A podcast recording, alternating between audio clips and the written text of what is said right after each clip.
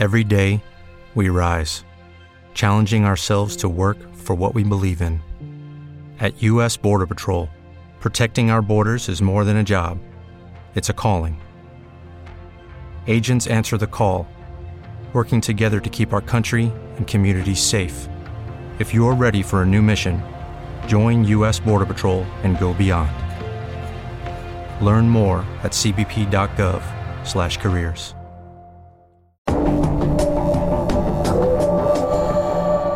qué bueno que, tocas ese ejemplo, primero de las personas intoxicadas con, con metanol, con alcohol adulterado, porque aún siendo una irresponsabilidad de esas personas, y me excusan los que hayan tenido un familiar que lamentablemente haya eh, fallecido, que fueron eh, pocos en comparación con otros años, eh, pero realmente partió de una irresponsabilidad por haber tomado algo que no sabían lo que estaban tomando, por etcétera, etcétera. No obstante a esa irresponsabilidad, sí era una responsabilidad del Estado y del gobierno salvarlo y dedicarle recursos y dedicarle recursos humanos y de toda índole para salvar a esa persona.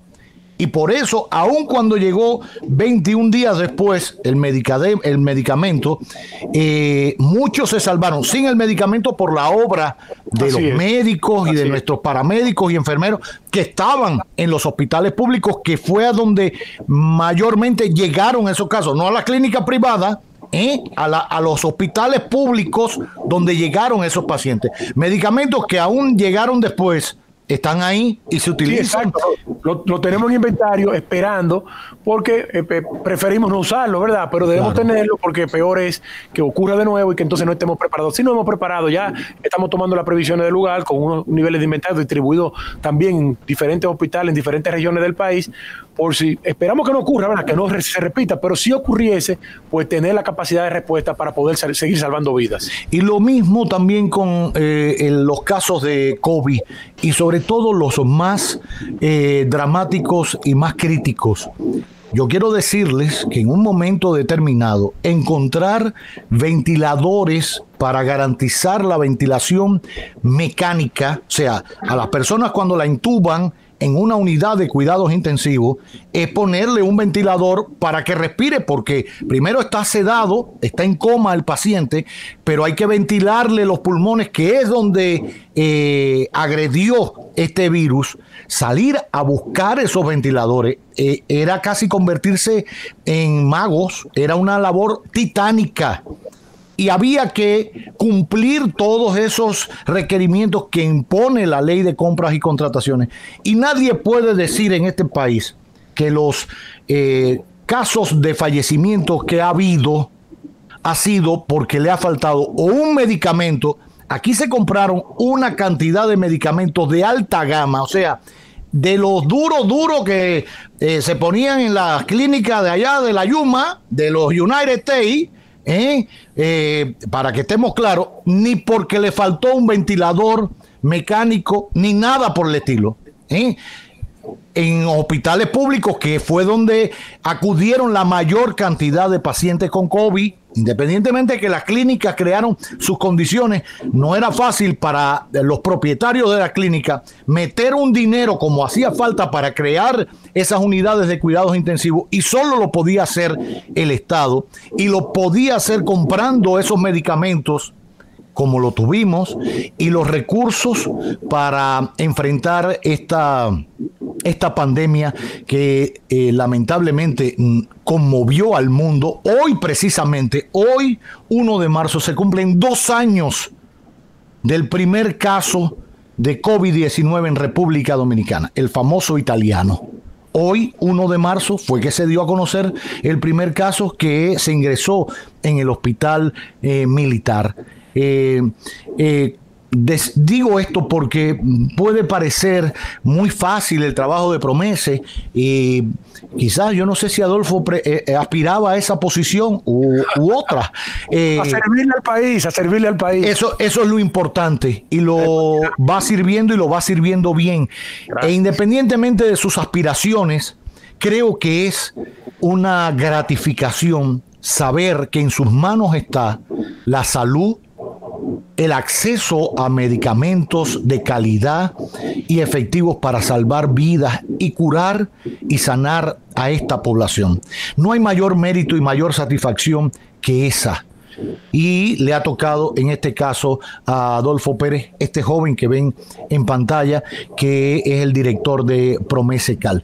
Creo que, que, bueno, ahí tenemos una idea de cómo va este programa de medicamentos esenciales en, nuestro país. Eh, creo que podemos seguir perfeccionándolo, por supuesto, claro está, con las opiniones de todos, ir creciendo en el acceso a estas farmacias, a los suministros que hay para los hospitales, no ha faltado nada.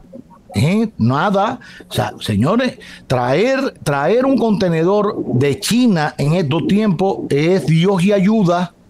Dios y ayuda, hay que calcular bien los tiempos, se retrasan. Por ejemplo, ahora mismo, eh, ahora mismo, eh, que China en enero estaba de vacaciones porque era el, tienen una festividad, el nuevo año, no sé cómo se llama aquello estaba parado.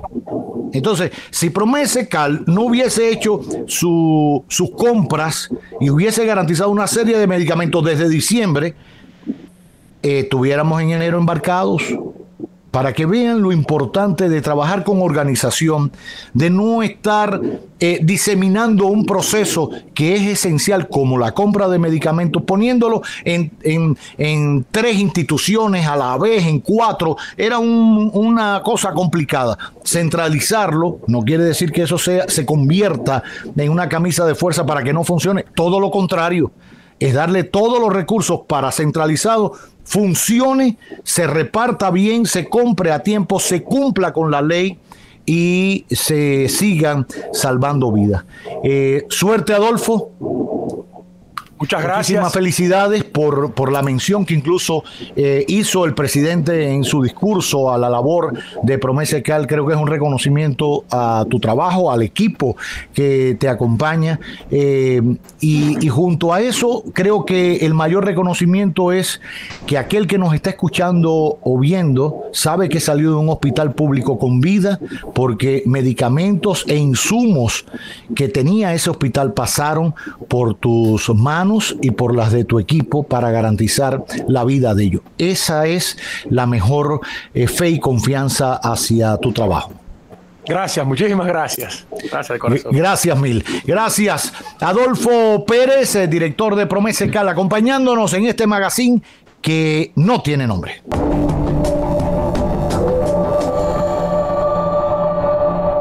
With the Lucky Land slots, you can get lucky just about anywhere.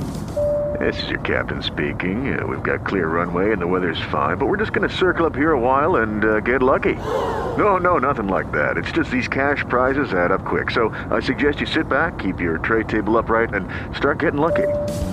Play for free at LuckyLandSlots.com. Are you feeling lucky? No purchase necessary. Void where prohibited by law. 18 plus terms and conditions apply. See website for details.